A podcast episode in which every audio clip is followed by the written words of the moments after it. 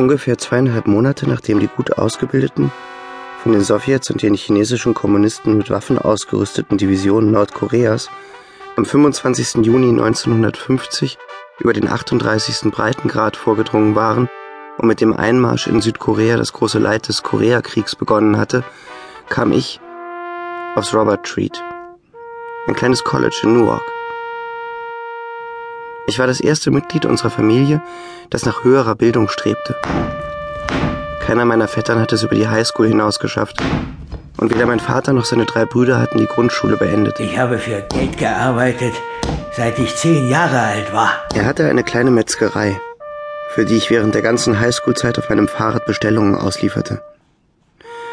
Von dem Tag an, als ich das Geschäft verließ, von dem Tag an, als ich am Robert Tree zu studieren anfing, hatte mein Vater Angst, dass ich sterbe.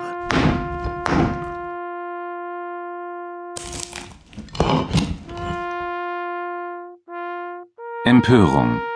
Hörspiel nach dem Roman von Philip Roth. Aus dem amerikanischen von Werner Schmitz. Vielleicht hatten seine Befürchtungen etwas mit dem Krieg zu tun.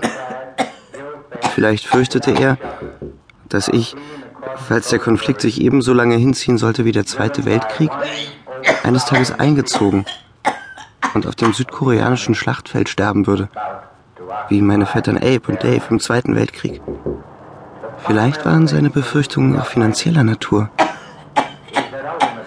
Ein Jahr zuvor war nur wenige Straßen von unserem koscheren Metzgerladen entfernt der erste Supermarkt des Viertels eröffnet worden. Und seither waren unsere Umsätze stetig zurückgegangen. Wo warst du? Oder aber er hatte Angst um mich, weil er um sich selbst Angst hatte. Denn mit 50 Jahren wurde dieser stämmige kleine Mann, nachdem er sich ein Leben lang einer robusten Gesundheit erfreut hatte, zunehmend von einem beharrlichen Husten gequält, der ihn zum Leidwesen meiner Mutter jedoch nicht davon abhielt, auch weiterhin den ganzen Tag lang mit einer glimmenden Zigarette im Mundwinkel herumzulaufen. Warum warst du nicht zu Hause?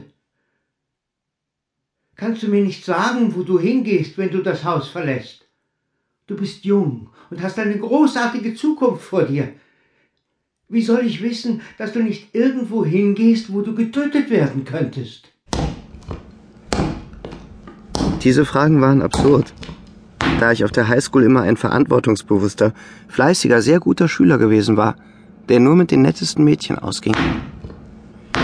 Außerdem waren diese Fragen irritierend, als habe der Vater, an dessen Seite ich im Laden praktisch aufgewachsen war, plötzlich keine Vorstellung mehr davon, wer oder was sein Sohn eigentlich war. Machst du bitte für Mrs.